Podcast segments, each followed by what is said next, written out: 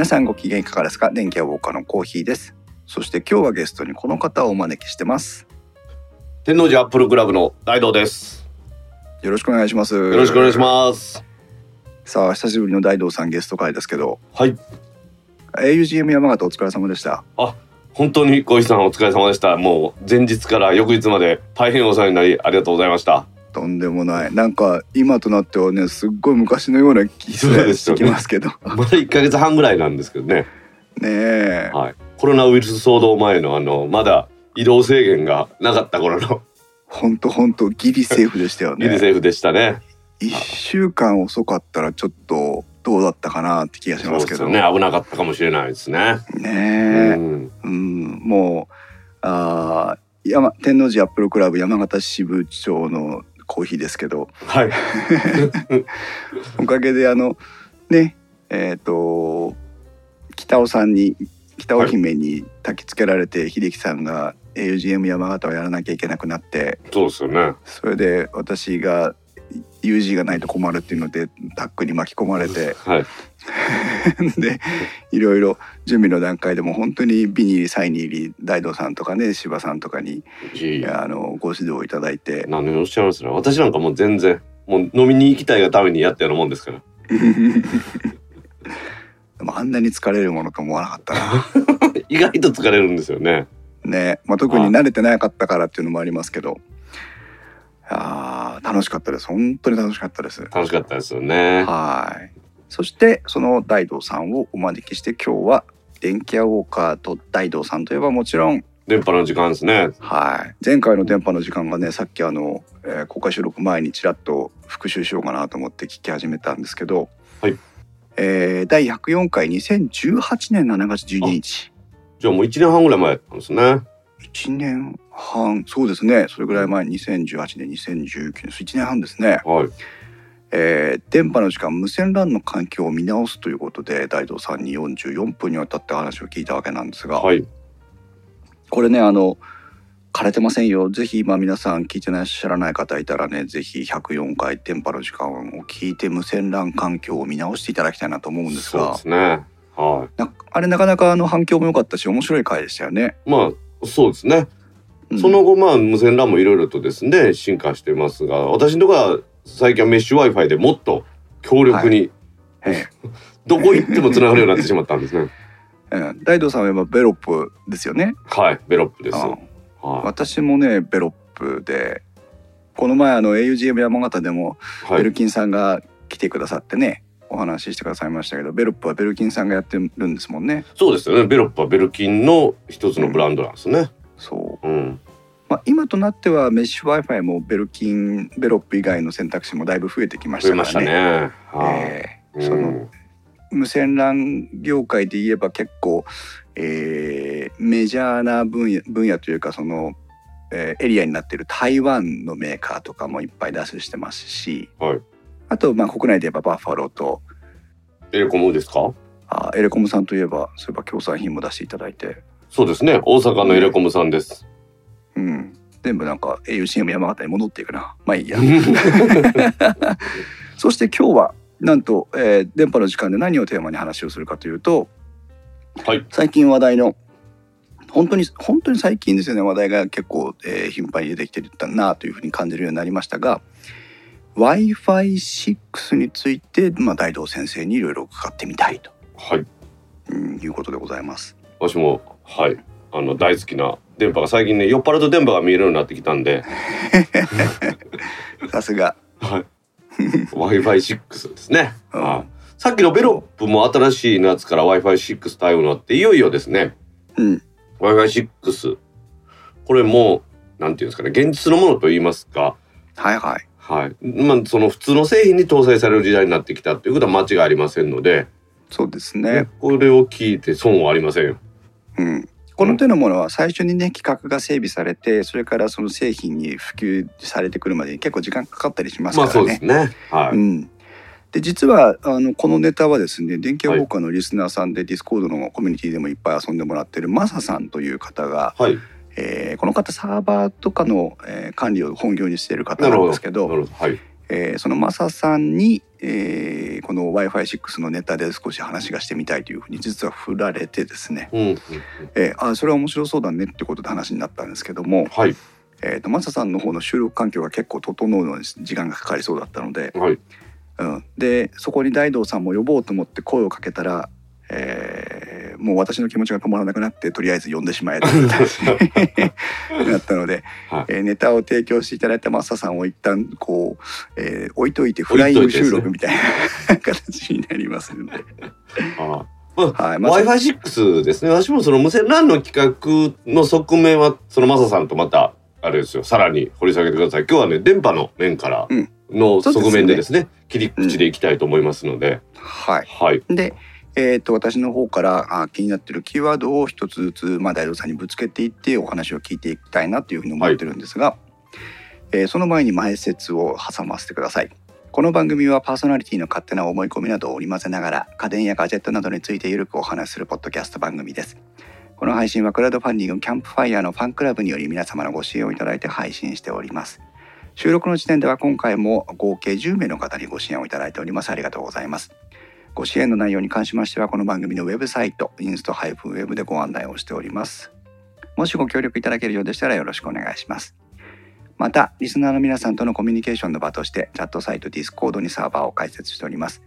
こちらはポッドキャスト番組ウッドストリームのデジタル生活と共同運用しております。よろしければご参加ください Discord サーバーの URL は番組のウェブサイトにリンクが貼ってあります。ツイッターではハッシュタグ電気屋ウォーカーをつけてツイートしてください。電気屋の木は器、ウォーカーの W は大文字でお願いします。えー本日も Discord には、えー公開収録会場に多くお集まりいただきまして、えー CO2 さん、深さん、イクラムさんも、くくもさん、スイバちゃんさんということでお集まりいただいております。よろしくお願いします。よろしくお願いしますはい。早速ですが、Wi-Fi6 気になるキーワードその1。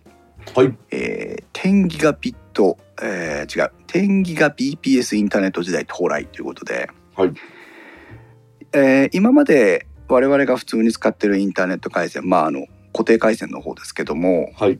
えーフレッツ光とかでも、えー1ギガ BPS というのがその速度の上限値だったわけなんですが、そうですね。ね結構これになんか変化が出てきているというような、えー記事を読んだり見たりしますが、この辺は大道さんは何か把握してますか？そうですね。まあギガビットから10ギガビットイーサーに変わるという、変わるというか変わっていくということですよね。うん。うん。まあ、でもそのイーサーってやっぱりイーサネットですからはい。有線のお話だと思うんですがうん。だから有線となるとこのいろいろケーブルですか？はい。これがねいろいろなんですかねちょっといいの使わないとスピードが出ないとかっていうのは絶対あるなと。いうところが私いつもこれの話を見ると思うところなんですよね。そうですよね。うん、あのー要はその宅内のインターネットの回線の状況。まあこれからお話聞いていく Wi-Fi6 はその宅内の無線 LAN のお話で、はい。それから宅内の有線 LAN のお話もあるわけで、はい。それからその、えー家の外のネット回線もあるんですけどはい今この家の外のネット回線が結構その1ギガを超えるサービスを提供しているのが増えてきてるらしいんですうんよ。うんうんはいこれはバッファローのサイトを今見ながらお話ししてるんですが、はいえー、と例えば au 光で、えーもう5ギガと10ギガの回線速度条件のサービスを提供しているそうです。おーすごいですね。うん、 NURO 光、 NURO 光はそうですね有名ですよね。はい、 NURO 光でも10ギガと6ギガのものを提供している。はい。まあ、この点はあれかもしれないですね。あの NTT 西日本東日本みたいなメジャーメーカーだとあの整備しなきゃいけないインフラ網がでかすぎるから。うん。あんまり大大手じゃないというかあのピンポイントでスタートできるめえーベンダーの方が有利なのかもしれませんけど、まあそうですね。うん。まあ、これ2019年8月のえーデータなのでそこからまた変化はね出てるとは思うんですが、うん。うん、これのインターネットサービスの場合は、まあ、プロバイダーですね、インターネット ISP、インターネットサービスプロバイダーの場合は、ベストエフォートで、まあ、10ギガまで出ますよというふうに認識してるんですけど、そうですね。10ギガのイーサネットはもう有線なんで絶対それが出るからですね。うん、上部側といいますかタ宅内から出ていくところがベストウェイ法との天ギガで、うん、タ宅内が天ギガだったらこれは、まあバッチリと言ってもやっぱりボトルネックになるのかなっていうところはありますよね。そうですね、うん、実際今我が家も、えーと、光回線で、えーと、なんだっけサービス名称忘れましたけどフレッテ東日本なんですけど、うん。うん、えっ、とフレッツ光ネッとかな？の IPv6 での接続を、はい、iPS は、えーと、Nifty でやってるんですが、はい、えーと、本来ならずどんどん1ギガ出なきゃいけないところなんですけど、うんうん、えーと、実際に回線速度測定をすると、えー、それでもね、えー、と早い時で 600Mbps ぐらい。600メガ出てすごいじゃないですか。一番早い時ですよ。はい。うん、で、えっ、ー、といわゆるその混む時間帯、えー、夜夜間の時間帯とかでも、はい。それでもまあ200メガ以上は出てると思うんですけどはい。まあ、えー、と理論上100ギガ出ていいはずの、えー、100ギガじゃないや1ギガ出ていいはずのところが、はい。はい。えーまあ、この程度になってるので。はい。今大道さんがおっしゃったようにベストエフォートでなおかつ時間帯とかプロバイダーとかその回線そのご自宅の場所とかによって影響を受けるんだろうなっていうのはありますよね。そうですよね。もううちなんか全然遅いですよ。あ本当ですか？今と取り合いですから。光？光ですね。ああそれでもやっぱ遅いですか、うん、遅いですね。IPv6 はお使いになってます？いえ、私は IPv6 は使ってません。IPv4 のままです。そうかそれもやっぱ原因ですよね。まあそうですね。あの、うんどうしても POE のあのところがボトルネックになってしまうんで、あそこをスルーするということで、DS ライトの対応したやつがはい、買えばいいんですけれども、うん、ベロップのその株側のはい。その環境が良すぎてですね。うんそんそれでそれ以上めっちゃ早くならないと困るっていう時は週に1回だけなんですよ。なるほど。週に1回あのうちの北尾姫のはい。H1N で撮った1時間ぐらいのウェブファイル1ギガぐらいあるんですけどはい。それを送ってもらう時ダウンロードする時ですねうん。あの時だけはもうちょっと早いとありがたいなと思うんですねええ なそれ以外。は、それ以外はもう十 十分ですはいそうか。そうかあ。必要性の問題ですな。そうですね動物の森やんのにそんな早い回線いりませんので ちなみに我が家ははいえっ、と宅内のお話なんですけど、えーはい。ベロップも使っててしかもトライバンドのトライノードですから、あはいはい家中どこに行っても何も問題もないんですが、いいですね。はい、だけど、えー、とパソコンとかは有線でつないでるんです。あなるほど。はい、根元の ONU ってその回線終端装置から、えーハブで分岐して一つはベロップに行き一つは、えー、と壁面のしなんです配線を通してはい。パソコンのところに来てるんですけど、はい。そこは1ギガです。おーギガビットギガビットイーサーですね。はい、なんですけど、私は実は ASUS のグループ会社のはい。アサスターというところが出してる NAS を今使ってるんですよ。はいはいはいはい。これは10ギガビットイーサ対応の NAS なんです。ほうほうほうほうはい。なのでパソコンに10ギガビットが出る PCI エクスプレスカードを挿してはい。パソコンと NAS の間だけ10ギガビットをもう一本直結で引いてるんです。なるほどはい。インターフェースがあれですねもともとのやつは1ギガ対応ではい。外付けではい。10ギガ10ギガ対応にカード入れてるってことですねそういうことです。そういうことです。ほどはい。なのであの PCI エクスプレスのえっ、と倍10 16かな一番あのバス幅が広いところはグラフィックカードで挿して取られちゃってるんですけど、はいその一つ下の10ギガビットイーの PCI エクスプレスカードは4倍速まで出せるバスを確保できれば、うんはい。えー、と10ギガビットイーの通信ができるのでうーん。で、えー接続しているという。なるほど。ネットの恩恵は受けられないんですけど転送速度の恩恵は受けてるよっていう話だな。ナスまでのところそうことですまでの、えーはい。エクスプレスカードですか？はい。そうですね。私のコンピューターにはいサンダーボルト3しかありません、おいやサンダー あのねあのごめんなさいね話がどんどん脱線してあれなんですけど、はいはいサンダーボルト3があればはい。サンダーボルト3があればあのただケーブル1本でデバイスと Mac をつなぐだけではい40メガ BPS よだったかな？40ギガですね。あ40ギガ BPS はいの通信速度出るんですよね。出ますけどねね。ただですね、うん、ケーブルがお高いんですよ。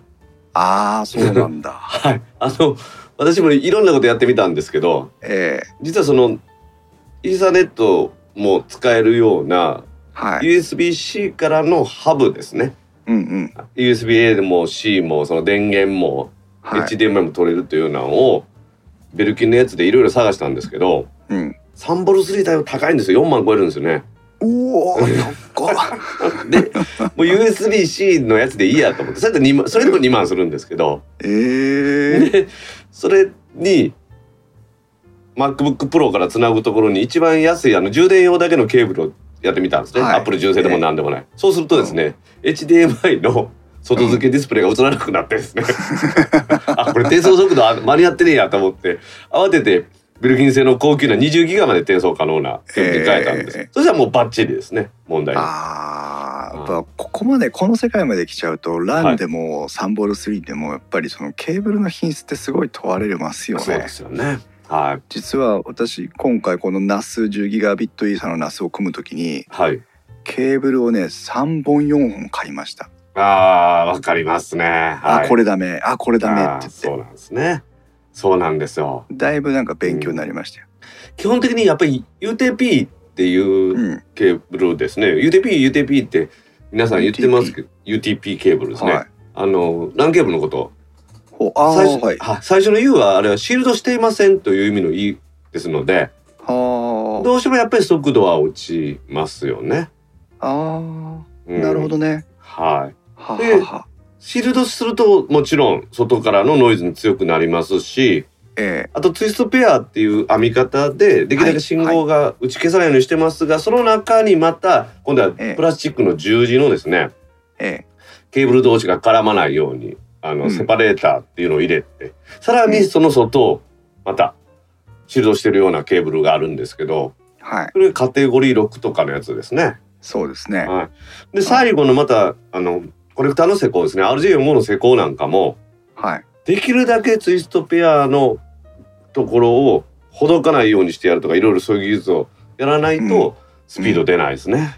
ね。本当今さすが本職だなと思って聞いてましたけど、はい一生懸命私が調べた時にその辺の話がやっぱりいっぱい出てきてはい、あのねより線になってるやつが4組入って8本の線がそうですね。本当にこのギリッギリまでより状態になってコネクタにさらないとダメなんですとかっていうのを見てそうなのよ。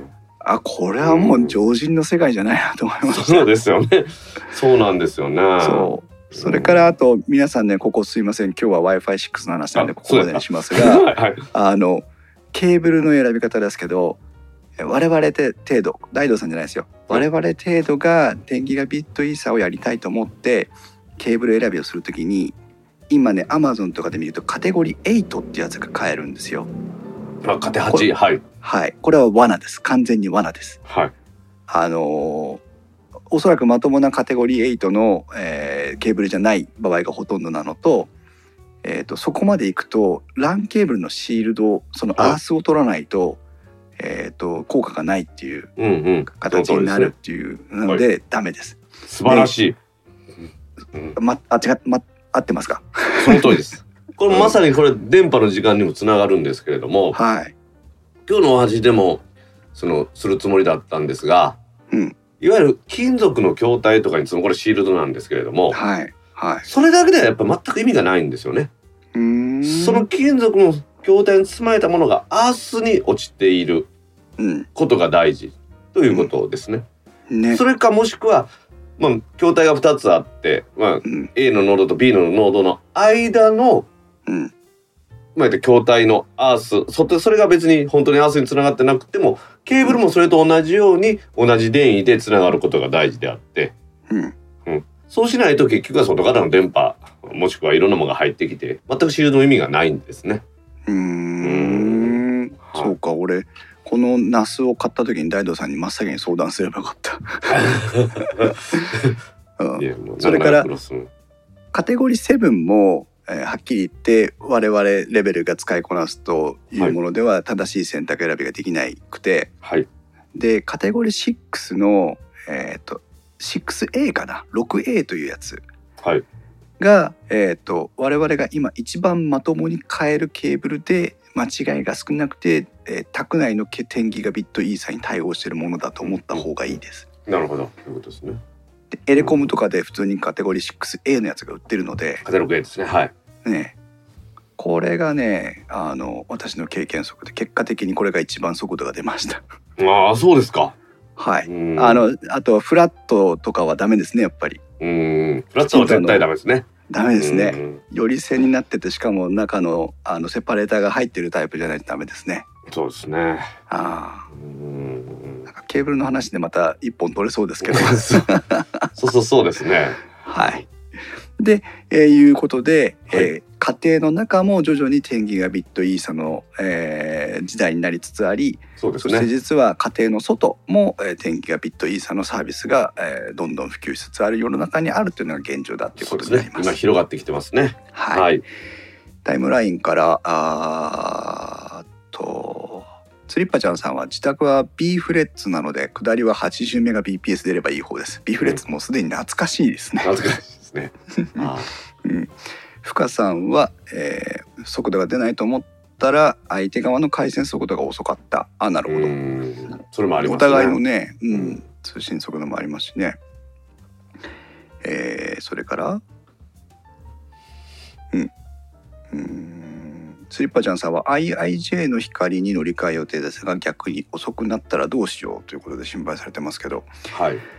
まあ、一般論として同じ例えばフレッツ光フレフレッツ網を使ったとしてもあのインターネットサービスプロバイダーによって相当またこの速度の出方って変わってきますよね。そうですね。ISP によってやっぱ変わりますね。ねえうんこればっかりはもうあの周囲のあの感想とかをネットで集めて見るしかないというところですけど、うんそうですね。しかもその地域によってもまたっていうのがどうしても出るみたいですので、は本当ですよねい。。はい。はい。まあその10ギガビットイーサー時代にキーワードその2でございますけども、はい。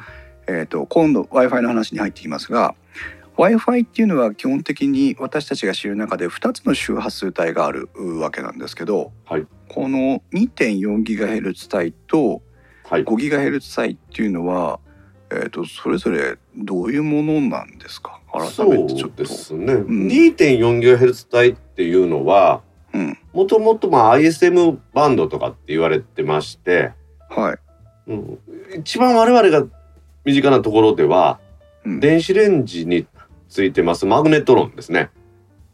ああはマグネトロンってその温めるい。そうですものね。を電磁波出すための装置？ね。はい。あの、空洞の中に高い電圧をかけるとそこで 2.4GHz の電波が発生するという発信機とアンプですね。増幅器を一つにできるので便利だという、まあ、いくらを出すのにはですね。レーダーなんかにも積まれてるもんですけれども、はい、でこれもやっぱり電波を使ってるものですからうん。どの周波数帯を出すかという時にうん。まあ世界中でですね ITU って国際電気通信連合で、うん。まあこれ雑用電波としましょうというふうに定められてると思ってもらったらいいんですね。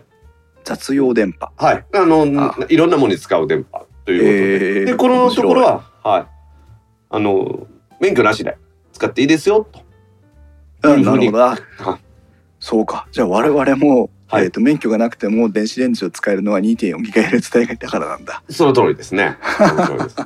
なるほどね。はい。うん。で面白い。それで使われてきた。でその今はですね、それだけは足りないんでいろんなこういうような話後でしますけど出てきてますけれども、え基本的にはそれなので、うんとにかく干渉が起こりやすいんですよね。あーあちこちで使われてるってことだその通りです。もううんとにかく干渉が多いです。へえそんなもの w i f i に使っていいのかって感じですけどね、まあそうですね。だからもともとはそのなんていうんですかね余っててまあ何でも使っていいやっていうところを Wi-Fi に使ったっていうのが最初ですから。うんうん今でもですねコードレス電話とか Bluetooth ではい無線 LAN っていうとこの3つはそのままですよね。Bluetooth も 2.4GHz 帯なんですか？ありますあります。ああそうなんだ、Bluetooth もいくつか周波数あるんですけれどもあ2.4ギガ帯もありますね。へえ、はいなのでとにかく混んでます。そうか激混みってことね はい。あー激混みです。はい街中のあの通勤通学路にかぶってるあの道みたいなもんでね。朝晩はもう本当に前に進みませんみたいな感じになるわけですね。そんな感じですね。まあ、もう古い国道だと思ってもらったらいいと思いますね。なるほどね。はい。ああ。で5ギガヘルツ帯だと？5 g ヘルツ帯はですね、その後、あんまりまあ無線 LAN が混んでるので、はい。そちらを無線 LAN に使いましょうということで、うん。まあ開けたと言いますか、それを開放したと思ってもらっていい感動ですあね。これも ITU でだいぶ揉めたんですけれども、一部ですね、気象レーダーなんかに被ってるんですね。はい。なのであのアクセスポイントのその無線 LAN のポケット Wi-Fi なんかでうん。5ギガを使うときにうん。一旦こう周りの電波をスキャンしていますとかいうのが出るタイプのやつご存知ないですかはい。ああそこまで気に気にしてみたことないですね。そうですね。そうですね、でさらにもしも外からの干渉があった場合は一旦電波を止めるとかっていうのもあるんですね。へえ。はい、まあ、そういうのがあってですね、まあ、ただちょっと周波数帯に幅がありますからうん。5.2ギガ5.3ギガ5.4ギガぐらいまで確か5.6ギガが次までありますので、うん。その中でも5.2ギガが、えー衛星でしたかねはい確か、うん。それと5.3ギガのところがうん。気象レーダーの中にかぶってるはずなんですね。なるほどね。はい、なんか昔5ギガヘルツ帯はなんか屋外で使っちゃいけないとかなんとかそうですそうです。それです。それです。まさにそれです。ああその屋外には干渉する恐れがあるということですね。屋内であればあの5ギガヘルツ帯っていうのはちょっと高い周波数なんで直進性が高すぎて飛びにくいものですから、うん。家の外にまで出ることはないので、なるほどはい、外に干渉することは少ない。2.4ギガはその点あれですね強いですよ。あのうん隣の部屋にも強いです。ただ混んでるという。うんそうああそうかそうか、はい5ギガヘルツ帯のは、えー、と我々一般のユーザーからすると5ギガヘルツ帯は速度が速い、2.4ギガヘルツ帯は速度が低いとかっていう程度の認識ですけど、確かに5ギガヘルツ帯は隣の部屋とかに行くと途端に電波のねアンテナが下がったりしますからそのね。通りですね。はい。なのでこれこそあのメッシュ Wi-Fi になってくるわけわけですね。なるほどね。はい。へえ。大体でも2.4ギガヘルツ帯と5ギガヘルツ帯はまあそのぐらい理解してればいいぐらいの話ですか。そうですね。そういうふうに思ってもらえばいいと思います。うーんなるほど。ですから2.4ギガは混んでいるけれども、まあ、距離を飛ばすことは可能です。5ギガ帯は空いていますが、壁があっただけでも通り抜けるのが難しくなりますよというふうな認識でいいと思いますね。はい、ありがとうございます。えー気になるキーワードその3は、えーこれまでの Wi-Fi 規格を一回整理してみようということなんですけど、はい。えっ、と無線 LAN ルーターとかを買うとよくあの箱に書いてある A だの B だのっていうやつをちょっと整理していきたかったんですが、はい。はい。これってそのえっ、と ABGNAC という AC ですね。のがはあって、はいあれは基本的にはこの順番で普及してきた感じなんですかい。ね？そうですね。A, B, C, G, N, A, C, X で間違いありませんね。うーん、はい。なんかそれぞれの特徴とかってあるんですか？ただ単に速度を上げてきただけなのかな？うーん。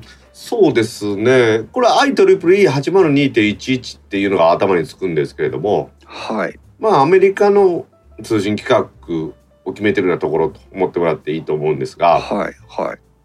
そこで策定したもの、その発展系と言いますか、まあ、発展系っていうのはおかしいんですけども、だんだん発展していたと思ってもらっていいと思うんですね。であまあ、意外なのは A っていうやつですね。はい。A ってやつは結構古いんですけれども、はい。これ5ギガ帯使ってるんですね。本当だ。はい。ですからこれ屋内規格として作られたと思ってもらっていいと思いますね。うーん。でその後 YMAX がそういう屋外でも使える Wi-Fi とか用の B が開発されてこっちの方が遅くて B がほとんど皆さん使ってたというところですかね。ああ、そういうことなんですね。はいはい。ああなるほどだからああそうかえっ、とこれは今はエレコムの、えーウェブサイトをちょっと参考に見させてもらってるんですが、えっ、と80 2.11a ははい 5GHz 帯で 54Mbps が一応理論上の最大通信速度になってるんですけど、はいえー、とこれでは室内でしか使えないからという理由で B が出てきたってことなんですかね。まあそうですね。どうほぼ同時開発なんですけれども、なるほど。はいはい。んでその時 2.4GHz 帯では速度は出せなかったんだ。そうですね。やっぱり11ギガですね。あー11失礼しました11メガですね。はい。これはえーあの拡散通信して、まあ、拡散通信ちょっと言い方難しいんですけれども帯域を広く取ってできるだけデータをたくさん伸ばそうという帯域はうんほぼ変わらず約20メガなんですね20メガヘルツ幅を使うということなんですがうんそれぐらい同じ幅を使っていてもうん A の方は確か理論上54メガ出て B の方は11メガなんでうんやっぱり高い周波数でたくさんのものを送るというのが5ギガ帯の方がやっぱ得意なんでしょうね。なるほどね。あうんー周波数が高ければあーそれだけえっ、と転送なんだろう1ヘルツ以内の転送速度が変わらないとしてもみたいな、はより多く送れるってことなんですか？はい、非帯域とかなんかそんないろいろ言うんですけれどもうん。周波数自体が高いのでバンド幅を広く取れるバンドワイズをですねうん。広く取れるうん。BW とか言うんですけどそれを広く取れるとたくさんデータが乗ります。ということです。のまたトラックとかそんなんと例えていいのかもしれないんですけれどもうん、密度が濃いと思ってもらっていいと思います電波のですね。なるほどなるほどなるほど。じゃあえっ、と全般にもう一般論として2.4よりも 5GHz 帯の方が速度は出しやすいってこと出しやすい。いですね。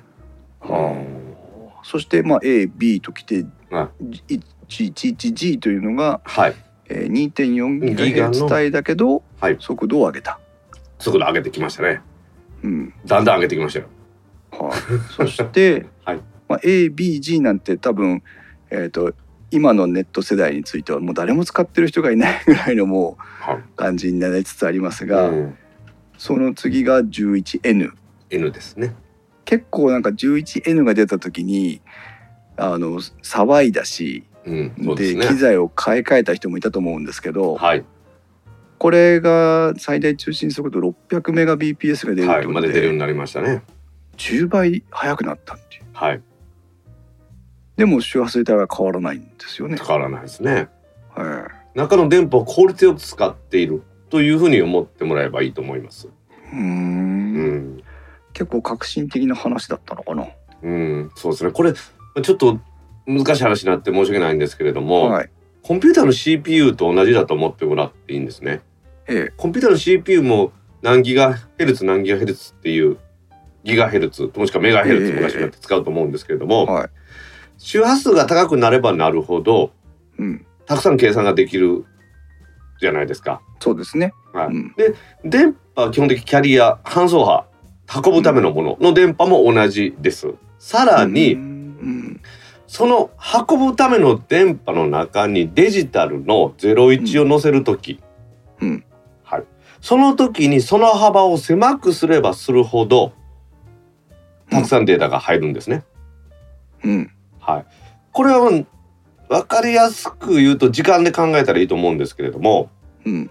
人間の言葉で私今コーヒーさんとお話してますけれどもはい。コーヒーさんっていうのに1秒ぐらいかかったとするとこれははい4つしか文字遅れてませんが、はい。早口になって「小石さん小石さん小石さん」って3回言ったら今度は12文字遅れましたよね1秒間でですねはい、ええこれを落とすもっと短く短く短くしていく技術を高めていくとたくさん送れるというふうに思ってもらっていいと思うんですはあ。ただですねはあただいろいろとそこには制約といいますか技術的なところが難しいところがあってはい。高い周波数っていうふうに考えるんですね一個の幅が狭いパルスを作るためにはうん。ものすごい高い周波数までの組み合わせをするというふうにパルスを作る時に原理があるんですね。うん。なのでそんなものを扱える半導体とかが安く出てくるようになったのでうん。デジタルの01の幅が狭くなる幅が狭くなると同じ時間帯にたくさん送れるようになるというふうになってきた。それを詰める詰める詰める。さらにデータで飛ばすときに詰めていく技術が発展してきたと思ってもらっていいと思います。なるほどね。はああ、そう、ああ、なるほど。ああ、そうか。ああ。い。だから相まってるわけですね。どちらもですね。そのたくさんのデータを積み重ねていくといいますか、こうパッケージにする能力も高くなったし、うん、さらにはそのデジタル伝送する無線の技術もうん、今度は発展したということでですからそれが相まって速くなってますのでその話とこのまたパルスの扱い方ですよね01の扱い方はまた別なんですけど一次変調二次変調とかって言うんですがはい、CD は 44.1kHz でサンプリングしてるっていう PCM パルスコードモジュレーションって聞かれたことあると思いますがありますね。44.1キロってまあ言ったら電波みたいなもんじゃないですか周波数としては。そうですね。でもはいそれそのものが飛ぶかというと飛びませんよね。そうですね。ですこれは一次変調っていうことなんですね。その後二次変調という形で電波に乗せるというのを考えていかないとダメだということですね。ここがちょっとあのなかなかですね電波の世界に生きてないとですねうん、ギガヘルツの話っていうと周波数の話もあれば、CPU クロックの話もあるし、うん、はい、BPS ですね。5ギガ BPS っていう話もあるし、うん。ちょっとごっちゃになりがちなんですけれどもそうですね。全部がその周波数で表されるっていう。ものに見えるんですが実は違うんですよという話へえ。なんですね。ちょっとまずちょっと私もうまくパッと一回で理解できるような説明はできなくて申し訳ないんですけれども、いまあなんとなく分かってももらえばはい、うん、あの早口で喋れば、えーその分同じ1秒の中で多くのものを伝えられるよはい。っていうのが基本的な考え方にあって、はい。でも早口で喋るには早口で喋る能力が必要で、はい。その能力イコール CPU みたいなものがはい。成長し高度化して安くなってきたから、はい。えー早口で喋る技術を簡単にあの小さな w i f i の機械に詰め込めるようになったってことですよね。でその早口のものを効率よく送れる無線技術も相まっているとかっていう相まって発達しましたよっていうことですねそっかそっ。かそっか考える能力話す能力それを伝える能力いろいろこう間に入ってくるわけですね。そうですねその通りですね。なるほどね。タイムラインからえっ、と深さんがえっ、はいと、N の企画は MIMO とか複数の、うん、アンテナの電波を束ねて通信するなんていうこともできたんでしたっけ？という質問ですがそう。ですね。えっとマイモは N からでしたっけ？AC からでしたっけ？ちょっと私そこはパッと出てこないんですけれどもはい。先にお話しするところ Wi-Fi というものが分かりにくいって言われるのの一つにはい。マイモというのはうん。通信をする端末とですね、基地局がする約束事みたいな感じなんですね。それと周波数帯の話だとか、うん伝送形式の話とか変調形式の話は別々の技術の話なんですが、うん Wi-Fi のこの N、AC、AX という言い方すると全部をひとまとめにしてこの企画ですというところもまたややこしいんですよね。なるほど。でさらにこの N や AC や X がややこしいということでうん。802.11N からは Wi-Fi4 と呼ぼうということになって Wi-Fi4 ってよく書いてありますよね。うん。うんで AC が5 AX が6となったということですね。はあ、だんだん分かってきましたよ。なるほど、そういうことか。はい、あーそのえっ、と頭考える CPU 側の問題もあり、はいはいえーそれをどうやって詰め込んでいくかの問題もあり、はいそれをどうやどの電波に乗せていくかって問題もありいろいろあって、はい、だから、えー、と N だからどうのじゃなくて N と何とかと何とかで合わせてこの企画ですよって、なってたのがなってるんですね。それを分かんないから改めて4にしましょうってことそうですね。はい、わかりにくくなってきたんでですね。はい N って言ってもそれだけじゃないんだよってことなんですね。そうですね。いろんなものを合わせて N と呼んでて、それをわかりやすく Wi-Fi4 と呼ぼうかということですね。ああなるほど。はははは。ああだんだん分かってきた。よかったです。はいそして、えー N の次が AC という企画になりまして、はいこれまたあ数字だけ見るととんでもない企画ですね。6.9ギガ BPS。そうですね。これすごいですね。N が600メガ BPS でしたからね。はい。一気に10倍ですね。ええうん。ここはあーしかも、えっと、周波数帯がまた 5GHz だけになっちゃいましたね。そうですね。5ギガだけで策定されたっていうことですうね。んうん。そうか。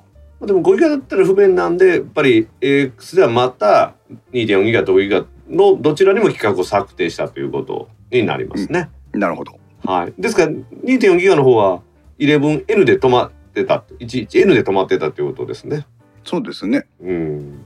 じゃあ改めてその今回の本題でもあります Wi-Fi6 キーワードその4は Wi-Fi6 についてまあはい掘り下げていってみたいんですが、お願いします。まああー私はそのんなんまずなんでその AX って企画は何っていうところから聞いてみたかったんですけどはい。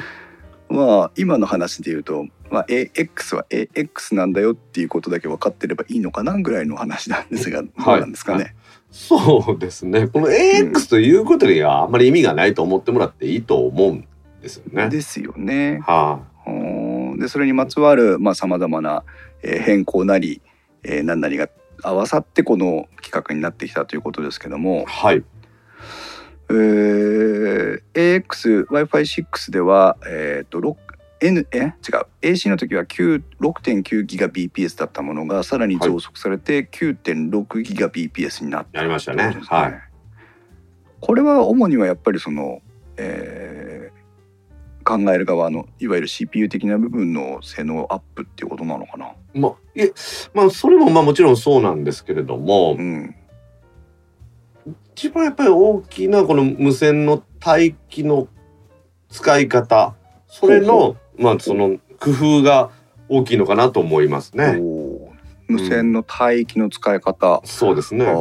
についてじゃあちょっと説明をいただければ。はあまあ、まずは2.4ギガ5ギガの両方にあってうん、サブキャリアの話 サブキャリアの話をしたいんですけれども、はい。サブキャリアの前には OFDM の話をして OFDM の話をしないとわからないんですけど、ES のあの順番通りあの 大道さんの思うがままにご説明ください。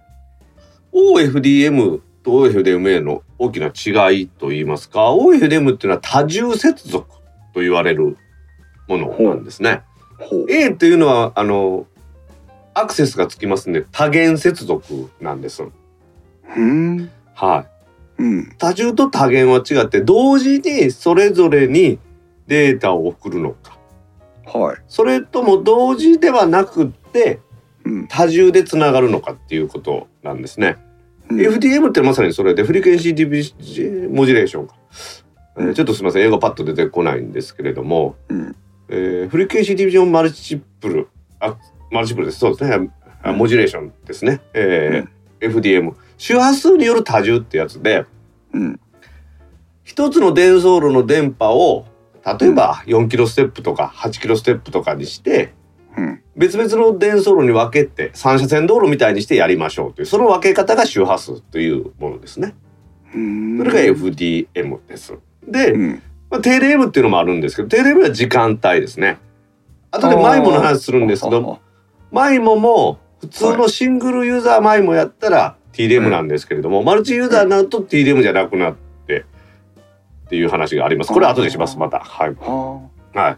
フリクエンシーで分けてるものなのか、タイムで分けてるものなのかムで分けてるのはです違ね。うんですね。はい。で、携帯電話の方なんかはそれの多元接続で CDMA とコードモジュレーションですね。それぞれコードで変えるっていう。はい。CDMA っていうのはここに入ってくる、ここの種類の一つなんですね。そうですね。そのマルチアクセスの FDMA、FDM、TDM っていうのがある。それと FDMA、CDMA、TDMA っていうのがある。というふうに考えてもらっていいと思います。コードで分けてるのが CDM なんだ。そうですね。はい。でですね、OFDM の話で、はい。これもちょっとややこしいんです。普通の FDM っていうのは、うん。ガードバンドっていうのを設けるんですね。ガードバンドを設けるというのは、うん。高速道路で考えたら車線のところにある白い車線の幅だと思ってください。私の車とええ小井さんの車が並走するにあたってですね、はい。当たっちゃいけないので、うん。車線が限られとってその白い線をお互いに踏まなければ絶対に当たることがないですよね。うんうんうん。そうですね。そういうふうにしてやるのアナログの時代はそういうふうにしてやってたんですがうんデジタルになった時にうんデジタルの信号ってのはビット幅が決まってるのでうんそうしなくても今度はその車線をピタッとくっつけてコーヒーさんと私の車をあピタッとくっつけてですね。ーはい。走らせることが並列させることが可能だろうっていうふうにやり出したのが OFDMA なんですね。へえなるほど。アナログ時代からこの FDM なりの方式はあって、あって、はい、デジタルになってうん、OFDM になったということそのアナログ調整だから必ずここに収まってるとも言い切れないから干渉しないように少しゆとりを取ってたっていうことですね。その通りです。まさにその通りです。なるほど。それがデジタルになってビシッとできる。しかもその電波に出すときにですね、はい。波になると波というのは必ずゼロっていうところが発生しますよね。おーうん増えていって増えていく最頂点まで行って降りてくる降りてくるゼロに一旦なって今度はマイナスの方のうん最下点になって上がると。このはい。ゼロとゼロを隣のチャンネルと重ねるとうん。全く干渉しなくなりますよね。ゼロだからってこと？そういうことです。これはその私もヒコーヒーさんもえ Wi-Fi、Wi-Fi じゃないごめんなさい。ポッドキャスト編集するときにえ。はい。音切るじゃないですか。はい。その時にゼロのとこで切りますよね。波形を見て。そうですね。音があるところで切っちゃうとブツッと切れますからね。言いますから。それと同じだと思ってもらっていいと思います。へえ。隣同士。がは当たってるんですけれども、うん。はい、位相ごめんなさい強さがゼロのところ同士で当たるのでうん。特に問題ありませんよ。面白い。はい。そうすることによって効率よく電波を重ねることが可能になるので、え今までよりも多くの電波をくっつけて、多くのデータを送ることができるのが OFDM ですね。そこまでが OFDM。M です。そうです。うん。うんうんうんそこに今度はこのアクセスが加わって、うんサブキャリアというものをうん設けて、うん。これがまあ OFD、M もサブキャリア使ってるんですけれども、そのサブキャリアの中にうん、時間をまた今度考え方を入れて、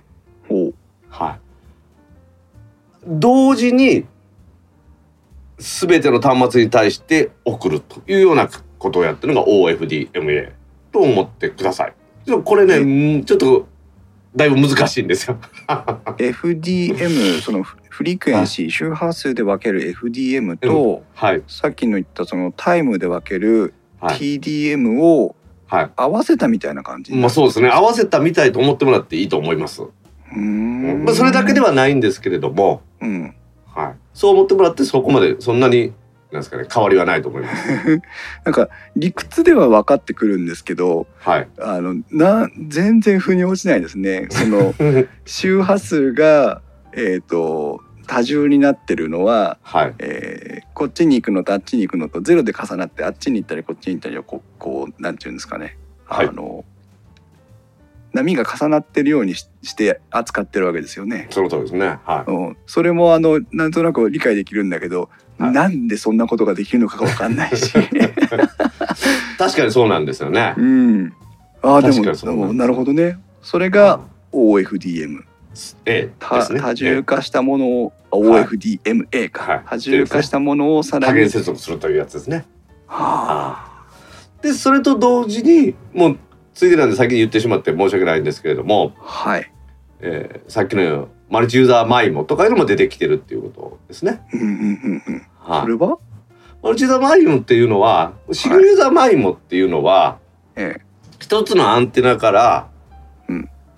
たくさんの端末に対して、えうん。まあ、位置を測定してそこにうーん。まあビームフォーミング機能とかそんなのもあるんですけどとにかく今度はまたさっきの TDM ですね、うん。TDM で時間の分けてパパパパパパパパッと送ってたはいわけです、そうすることによって同時につながってるように見えるんです実は時間を分けてたんですねこれはシングルユーザー用のやつなんですけれども、うんうんマルチユーザーマイモになるとうんそれを今度位相をずらすことによってはい同時にやるということができるということですね。うん。はうん。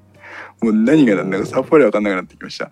はそうか。マイモっていうのは、はそういう仕組みなんですね。その、時間を細かく区切って手裏剣を投げまくって全員に同じように届いてるように見せかけてくるのがはいはい。マイモなんだ、い、そうですね。うーん、はい。ですからもうマジューザマイモになるとうん。面白いのはアンテナ4本あるとはい3つまでしかマルチユーザーマイモには対応し対応しません。どうしてですか？これは一つのアンテナは相手の位置をうん。検出するため、えーもしくは通信するためのものですのでほ我々が使ってるトライバンドのメッシュ Wi-Fi もそうじゃないですか。うトライバンドと言いながらうん。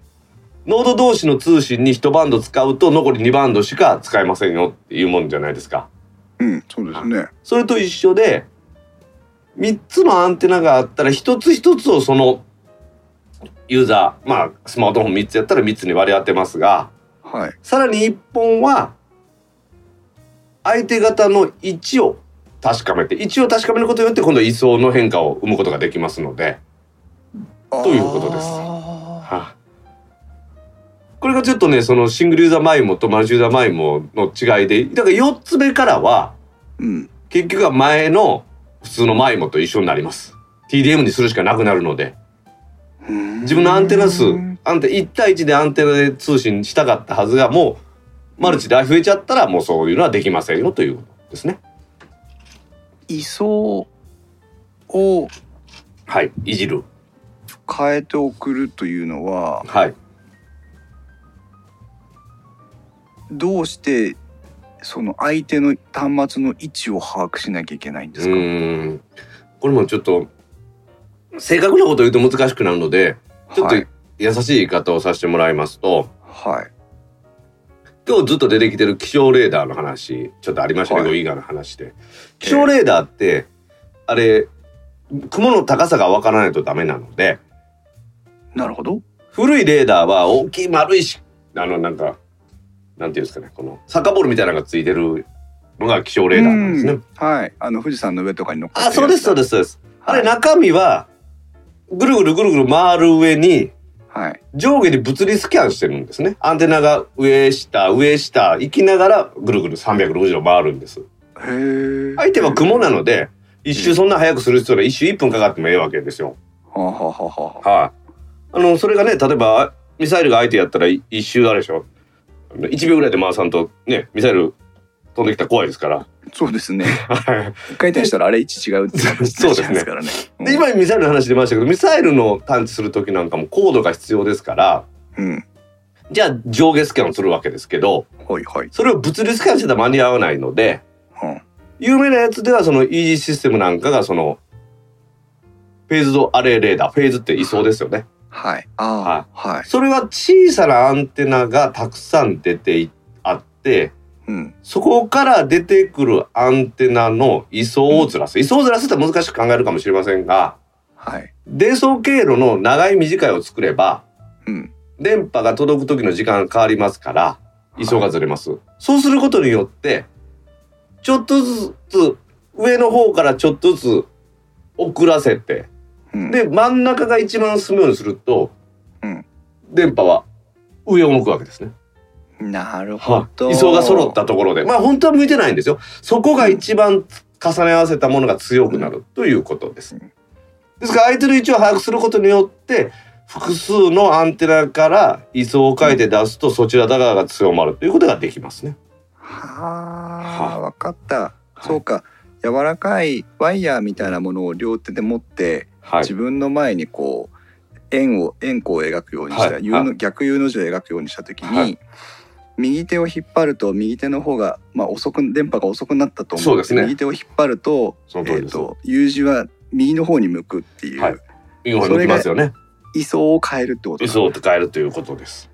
ああそれを上にやってるか下にやってるかみたいなそういうこなわこととですねけですね。はい。それで、まあ、そのあー360度回すっていう今本当にちょっと言いました。軍事レーダーなんかではそういうことをやってますね。相手がええ。飛翔体相手飛んでくるミサイルなんか速い場合は物理的に回してたら間に合わないってことであの4面に板があって実はそこを電気的にスキャンしてるっていう話。うですーん。気象レーダーも最近の新しいやつは、うん。上下のスキャンはその電子スキャンにしてうん。回るのはなんですかねたくさん置くとお金かかるんでなるほど。回るのはやはりモーターで回してると。うんはい300ルーズ回すけれども上下のスキャンだけは電子的にやってるっていうのが多いですね。はあそれが効率的だわかっっていうことですね。空中戦の大きさも小さくなるんで。たコスパがいいってことですねそうですね、コスパがいいってことです。はい。そうかそうだとするとあのビームフォーミングそのスマホに向けて電波を寄せていくっていうのはその、はい家庭内の w i f i で言えば2本のアンテナを使ってこちらは遅らせるこっちは早く出すみたいので位相を変えてるから実現できるってことなんだ、やることができるということですね。なるほどうん。理解できた、よかったです。私もよくわかりまませんが。す それがまあえっ、と前もシングルユーザーの前もなりえーマルチユーザーの前もなりとですね前もということですね。うんはうん、そしい。て、えー、とどうして速くなったのかってその転送速度が速くできる理由の解説の一つに、はい。えー、と大東さんから最初にご説明いただいたその、えー、とバンド幅の話、はい。えーがありましたけどもう一つあるのがね、はい。えー、と 10249AM っていうのがあるんです千二十九 M っていうやつですけど、ね。1024QM はい。はい。これ 1024QM はい。がって書いてあるだけで全く説明がないんですけど、これはこれはまあそうですね。あのまず QM っていうのははい直行振幅変調日本語では言うんですけれども、はいはい。あの電波のうん電波でデジタルの01なんかを伝えるときにですね、はい電波の振幅でやるっていう方法がある。例えば電波の強さを1から5までにして、はいまあ1から5ってないですね。ごめんなさい。えっと、えー1から4までにして、うん1、2、3、4段階にします。うんそうすることによって、1段階の時は00。うん2段階の時は01。うん3段階の時は10。うん4段階の時は11っていうふうに決めたら、うん今4段階であれば、2ビット遅れましたよね。おなるほどはい。これ8段階にすれば3ビットになりますよね。おなるほどはい。というのを繰り返して高さだけでやる。これが QAM の A の部分ですね。ほうはい。でもそれだけではですよ。うんやはり限界もあるし、エラーも大きくなるんですね。その段階っていうのは読み間違えることがあるから。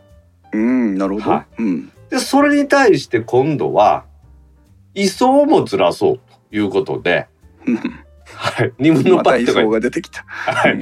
二分のパイとか言うんですけど、し はい、90度ずらすですね。うんうん90度ずらすと今の高さがはい上下の高さだけじゃなくてそれが90度になりますからぜまあ形的には前後みたいな高さになりますよね。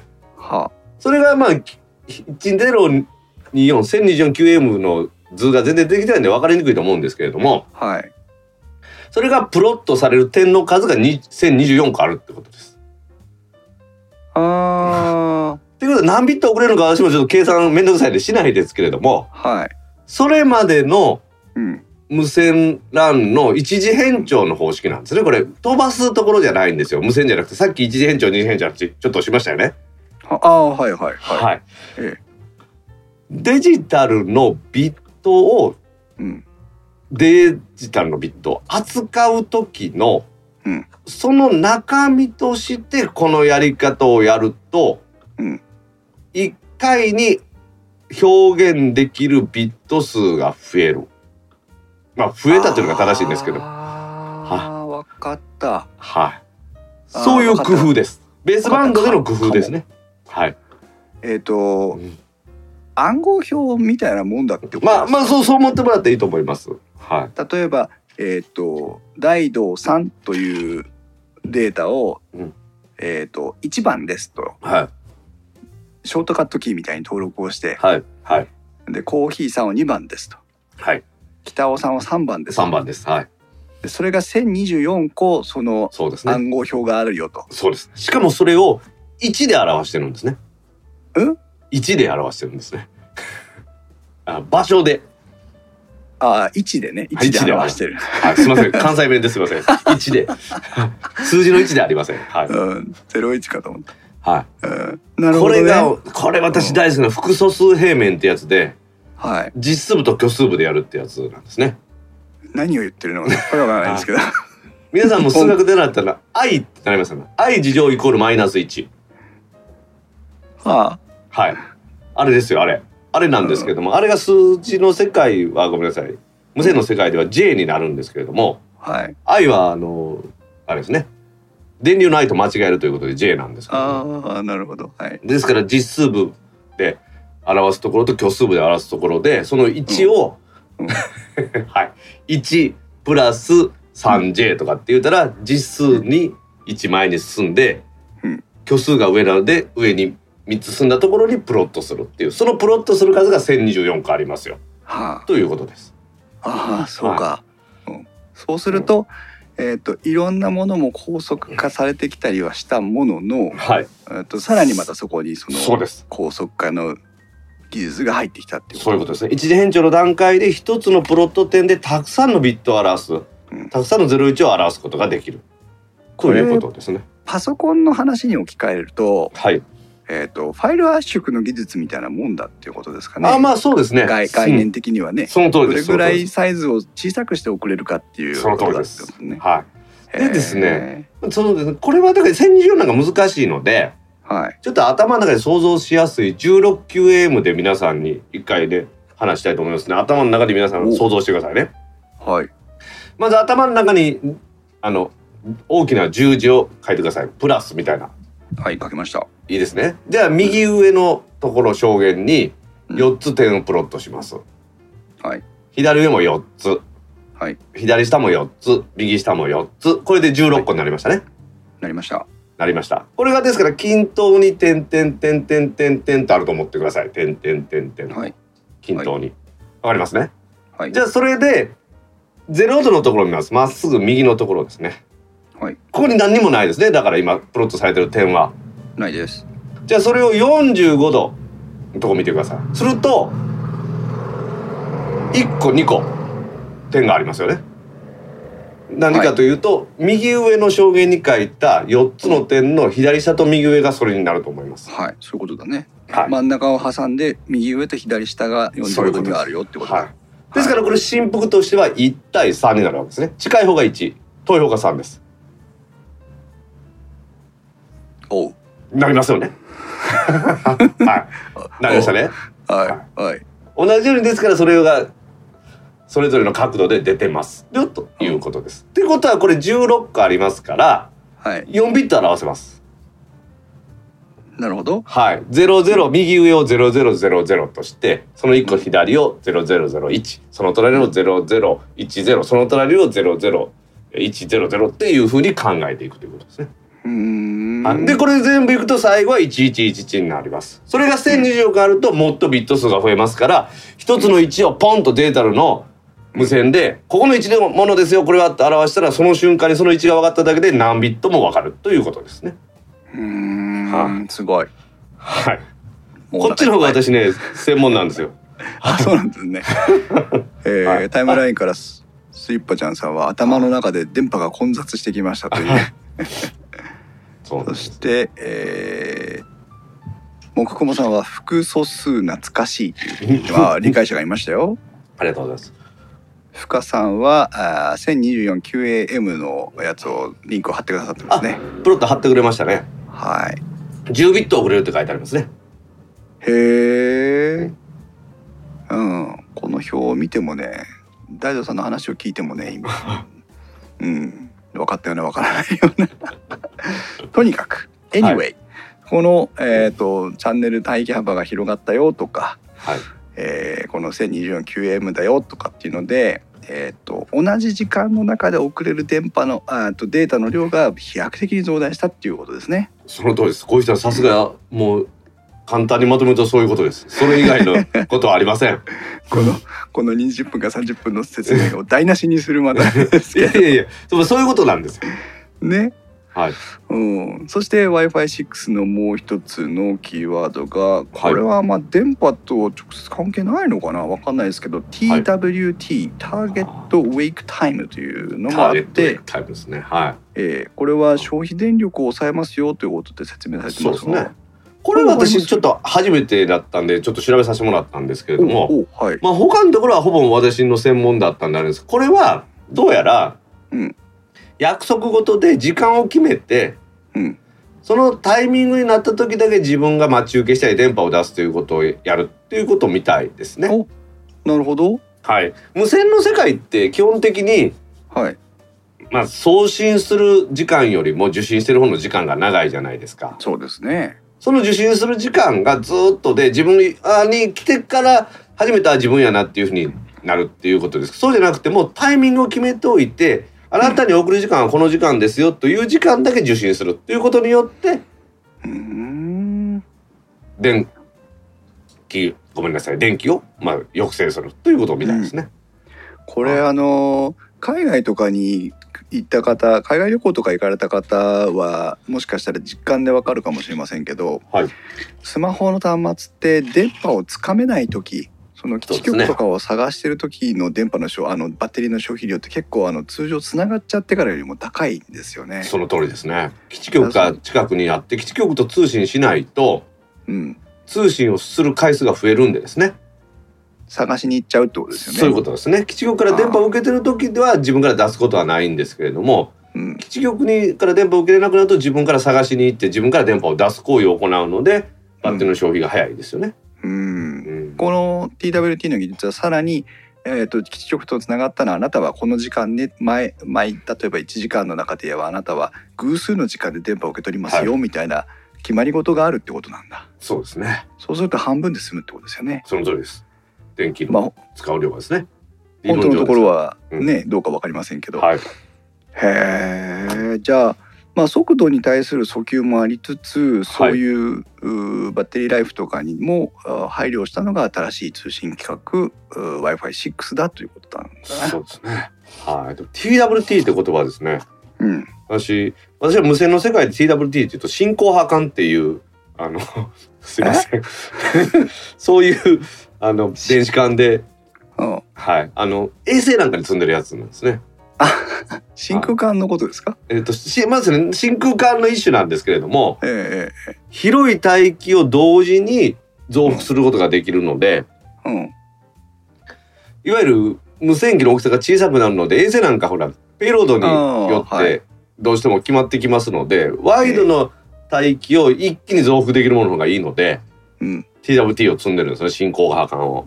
うんで多分それだと思って進行波間なんかどんなあの小さい筐体にどうやって入れるんやろうと思って。うんはい で違いました、えー Target Wake Time だったという。なるほどさすがあのうちのリンク職人深さんがねもう進行波管についてのリンクを貼ってくれてますよああもう本当ですか？ Traveling Wave Tube というあそうですね。大電力の高周波増幅用として使われる電子管であるというふうに書かれてますね。これありますように。衛星放送通信衛星ってですよね。あーうん。えバンド幅がだから4さっきの話じゃないですけど40メガとか20メガっていうものをーはい、もう簡単に増幅できる。そうでなければ普通その帯域を分けてですね。うん、送信機を分けないといけないところがですねクライスロンとかこの TWT だとこれができるんで便利だっていう話。全然関係ないです今日の話にすいません。うん。ちなみにあの電気屋ウォーカーの公開収録のタイムラインは深さんとマーサさんがいるとね、あのあらゆることのリンクが貼られているので非常に便利です。素晴らしいですね。なるほど、はい。えーということで非常に難しい技術を簡単にまとめてくれている w i f i 6ということで、はいえーこれはそうねその今まで結構有線じゃないと結局家庭内の速度は担保できないよっていうのが、まあ、私の中ではあったんですけどはい。それがもう無線でもまあ理論上とはいええー、といくつだ？9.6ギガ BPS だったかな、うん。あれ？どこ行ったっけ？はい。あそうですね。9.6 9.6ギガ BPS が出せるっていうことは、まあ仮にこれがベストエフォートだったとしても、まあ、仮にというかベストエフォートですけど、はいえーあまり速度が出なかったとしても、まあ、例えば1ギガは出るよっていうことになれば、うんえー大幅な速度増というか基本的に家の中に引き込んでる電波のあ家の中に引き込んでるインターネットの速さを凌駕するほどのあー家庭内の回線速度が確保できるっていう形になるわけだ。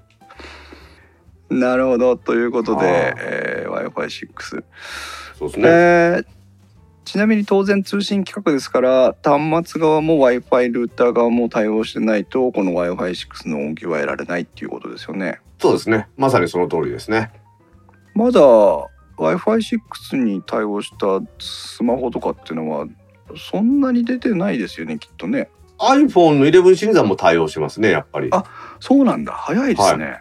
うん。じゃあえっ、とその最新の iPhone を持ってらっしゃる方であればえ買い替える理由はあるということだ。そういうことですねですのでこの間ベロップが w i f i 6対応って出した時もはい。Mac アップごめんなさいアップル大好きな人たちはみんな競って買ってたのは1台は買いたいって言って買ってたまあそれが理由ですね。へえ。あはなるほど。さすが。アップル抜け目ないな。い、はい。えっとこれはですね今パパッと調べたネットの記事ですけども、はい。えー現時点、えー、とこれはですねちなみにネト説というページを今参考にさせてもらってますがはい。えー3月19日の、えー記事で国内 w i f i 6対応製品はこれだ。スマホ PC ルーターなどデバイス全まとめという記事ですけども、はいはいはいここに書かれている対応スマホはい。の中には iPhone11 シリーズ。そして、えー、Galaxy S10 シリーズ、はい。うん、が一応国内では対応上がってますね。ああなるほど。それから例えば Surface Laptop 3、ほう。えーなどももうすでに対応しているということです。うん。まあ筐体がでかいのは強いですからね。そういう意味でですね。うんまだ MacBook とかはあれ今回新商品発表になりましたけどどうなったんでしょうね。どうだったんですかね。うん、もう全然自分が買う気がないから見ていないっていうですね。私も私も同じです。あ iPad Pro 11は対応しているそうです。え新しい方ですか？第4世代。えーっとえここの書き方がちょっと、えー不明瞭なんですけど第2世代第4世代というふうに書いてはありますがおそらく第4世代じゃないですかね。3月19日第4世代なんでしょうね。私の第3世代はダメなんでしょうね。ああおそらくダメなんでしょうね。うんうん、なるほどね。という、えーことですけどそうですね。も。OFDM の技術はだいぶ前から使われてるんですけれどもうん今まあその FDM の応用でのこの OFDM っていうのはよくこれから聞くようになると思います。はい。うん、やっぱりそのえっ、と地上波のデジタルテレビ失礼しました、えー地上波デジタルですかあれも確か、うんあの OFDM だったような気がするんですよおね。ーちなみに今うんタイムラインさんに涼介さんが MacBook Air は Wi-Fi6 乗りませんでしたという、うんえー報告をいただきましたけどうんなんかそういうなんていうんですかね今のデジタルトレンドですか？ははい。というふうに思ってもらっていいと思いますね。OFD。うん、A じゃなくてえ OFDM ですね。あ M の方ですね、うん。はいそうですね地デジや無線 LAN で採用される OFDM とはとかねはい記事が出てきますからだから FDM に戻ったっていうことなんですね。今までうんもともと周波数で FDM というものが普通の通信でやってたわけですね。多重であろうが何であろうがうんテレビのチャンネルが違うっていうのも FDM 一種の FDM だったわけですよ。おおなるほどチャンネルが違うっていうのは周波数が違うことですから。そうかそういうことでしょ。一つのアンテナからえさまざまな電波が出とって、ええ。あの1 2え1 1ちゃん2ちゃん3ちゃん4ちゃん5ちゃん6ちゃんとかですね。はい。はい。っていうふうに出てたっていう話です。で、うん。その際にはガードバンドというのを設けてさっき言いましたように車線の間に白い線を引いてそれお互い線踏まようにねってやってたんですね。でそれがデジタルの最初の頃はうん。なかなかきっちりと細かくその帯域とかを合わせたりする技術がなかったので TDM だとかにまずなって時間で区切りましょう、うん。ってやった。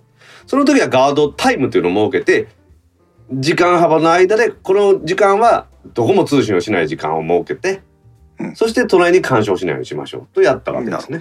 はいははい。い。で、その後、携帯電話なんかで CDM が出てきて、帯域幅を広く取るけれども、うん一つのリソース電波リソースを低くすることによってうん。積み重ねの理論みたいな感じで有効に電波を使っていこうとやったわけですね。うん。はい、でそれでももう効率的な電波の利用がなかなか難しくなってきたので、うん。OFDMA で帯域の中にもうサブキャリアをいっぱい並べて詰める。サブキャリアっていうのはチャンネルと思ってもらっていいんですけれどもはい。それをはい詰め詰めにして、理論上これで絶対当たらないというところまで詰めて、うんそうすることによってたくさんのデータを流すという時代に今はなったと思ってもらったら分かりやすいんじゃないかなと思うんですね。なるほどね。はへえ。ですから回帰したんです技術がですね FDM に回帰したというふうに私なんかは思ってます電波の世界に生きてるとですね。うん。アナログの FDM からデジタルの FDM に変わったよっていうところくらいですかね。というふうに思ってます。これがですからもうへ携帯電話であろうが地上波デジタルであろうが無線 LAN なのがみんなもうこのやり方になってきてるんだよと思えばーうん。理解が深まるのかなと思いますね。そうですね無線通信技術っていうだけで何も、あと w i f i じゃなきゃいけないっていうことはないわけですもんね。その通りです。いやー今日は相当お腹いっぱいだぞ。ありがとうございます。これどうです？皆さんあの w i f i 6について多分ここまで、えー知ったかぶりできるのは多分今日ここで聞いてる皆さんだけですよ。だってバッファローのページ見ても1209円とかね説明ないんだもの。まあないですよね。QF なんか特に説明してもあんまり分かりにくいし概念的なもんだしですね。そうですね。うーん。まあエレコムのページにはもうその辺の言及は一切ないですけど逆にね、はえー、分かりやすさだけをただ追求しているまあ早くなったんだどちらがいい悪いじゃないですけど。うあ、んいうことが分かればいいからですね。はい。はい。いや私も本当コーヒーさんにこの話をもらってからですね。うん。あのずっと机の中に眠ってた実用デジタル無線技術っていうですね私がデジタル無線のことをやり出すようになってからですから、はいそんなに経ってない10年経つか経たんかぐらいの本なんですけど使うようになってからですね、うん。それ真面目にまた勉強しましたよ。すいません時間がなくてねあれだったんですけいやど。それいいんです OFDM についてももう一度勉強してあーっていうところが、その分かってたけれどももう一度確認するということができて私も嬉しかったです。よかった。あの皆さんね、 Slack であの大道さんに実は今回この話を聞きたいんですって投げかけたらすぐあのこれから勉強しますって連絡が来た時に写真を送ってもらったんですけど、はい本当につまんなそうな表紙のあのお堅い感じのね 教科書みたいのが。そうですね。飾りっ気一切ないやつがね出てきましたけどね。はい。うん。面白いですね。そして、えーバッファローではですね、えーはい。10ギガビットの、まあえー宅外回線。そして、えー宅内回線についてもこれから1ギガビット、えーイーサ超えをお普及を目指してということで、うんうん推奨している接続例として、えーまず家庭内に入ってきた、えー1ギガビット超えのインターネット接続を、えー専用の ONU で受けてそこから、えー w i f i 6に対応した無線 LAN ルーターにつなぎ。はい。それをまあハブとして、えー携帯端末等では w i f i 6で接続し、はい。えー家庭内の有線 LAN については 2.5GHz 帯の、えーあ違う 2.5GHz 2.5がビビットですね。そうだ。2.5GBit イーサでつなぎましょうということを、えー具体的な案として提案をしております。でいきなり 10GB イーサに行くんじゃなくてこの 2.5GB イーサが結構普及の兆しを見せていてうんうん。あとはそのリンクアグリゲーションかな。えー、と有線 LAN ケーブルを2本束ねてとか3本束ねて高速化しましょうみたいなのも、えーいわゆる安価に投入できる有線 LAN のお高速化につながる技術としてなるほど。結構あのあーすでに市販されているものの中で対応しているものっていうのは増えてきているような雰囲気です。うん。うんインターネット早くなるんですね。うんねでもまあどこまで行っても、まあ、必ずあのどんなパソコン関係の技術そのファイルを送るにしても画像を見るにしても YouTube 見るにしても必ずどっかにボトルネックが発生しますけどそうですね。あーこれからのボトルネックはまあまあこれまでもそうだったのかもしれませんけど、えー w i f i が遅いとかっていうことよりもやっぱりその家のから、えーインターネットまでの回線のお問題になってくるのかなと。特にこのうん。W i f i 6が普及すした暁にはね。そうですね。というふうに思いますけどね。はい。うん。Wi-Fi6 もそこまで来てますんでね。そこまで来てるっていうのはその対応製品はまだ少ないんですけれども、うん、なんかこの企画で長いことやるんじゃないかっていう気がするんですよね。そうですね。だってうん。理論上 9.6Gbps が出るわけですからうんあー家庭内が 9.6Gbps 以上の通信速度を必要とする形にだって有線だって 10Gbit イーサですからね。そうなんですそうなんですよ。うんうんということはまあ、えーこれからどれぐらいの時間をかけて普及していくのかにもよりますけど私も大道さんと同意見で結構息の長い企画になりそうだなっていう気がしてます。してますね。うん、うん、なるほどね。楽しみです。楽しみですね。だから、だんだんこう酔っ払ってくると見える電波の数が増えてきて怖いですねこれね。大道さんはねあの、電波が見える人なので。酔っちゃいますから気をつけてください、そうですね。本当そうですよ。うん、お酒じゃなくて電波に酔っちゃいますから。電波に寄っちゃいますから。うん、まああとはその、えー通信規格云々の話とは別にねそのはい。IPv6 への対応っていうのもまだ結局、えーそれほどお期待するほど進んでないというのが正直なところですけど、うんそうですね。えーこれはあの今はね皆さんは知ってか知らずか、えー、と192168111みたいなそういう、えーと3桁の数字を点でつないで4つの組み合わせで、えー使ってる IP アドレスというものを使ってるわけなんですが、そうですね32ビットの窓3つですね。はい、これもう、えー、と枯渇したんですよね。もうしたっていうことになってますね。ねはい割り当てあの実際使ってるかどうかじゃなくて割り当てが全部終わったということですよね。なのでもう、えー新しく割り当てすることができないということではい。それを解決するのが、まあ、IPv6 ということで、はいうん一般のサービスとして使えるようになってからもう結構な年数が経つはずなんですが普及はしてないですね。してないですね。我が家は IPv6 にしましたよニフティの。そうですか。ええあの DS ライトですか接続は。えーっとね2つ規格あるんですよね IPv6 の接続規格がね。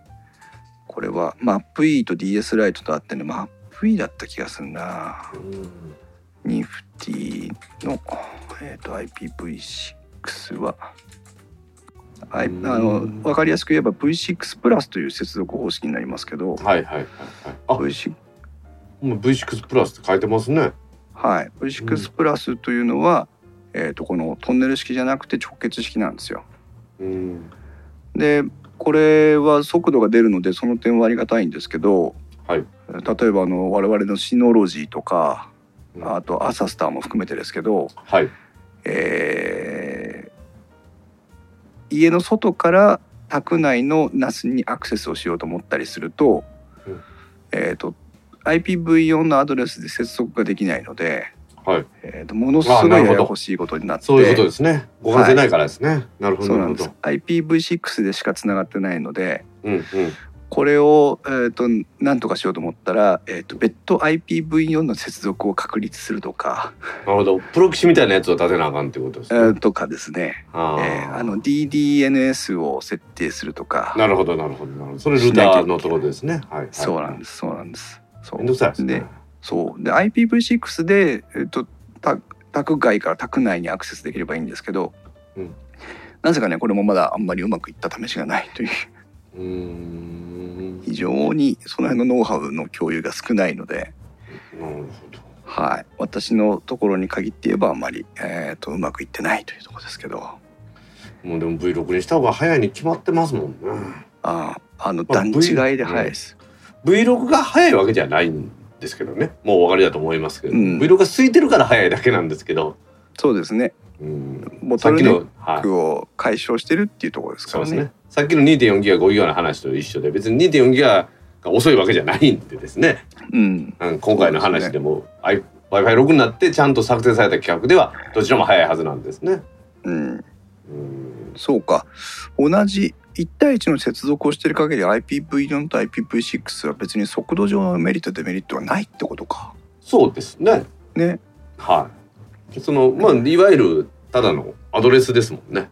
うんうん。おえー、とタイムラインからもくくもさんは多分 V6 でつながらないのは ND プロキシのせいですねっていう話なんですけど、えーこの辺の話はねじっくり聞きたい。個人的にじっくり聞きたい。ネットワークの専門の方が、アクセスとかそんなん私も得意ですが、アクセスぐらいですから私得意なんですね。うん。そうね。あそうだ。IPv6 でも本当なんか近未来だと思ってたら来てますね。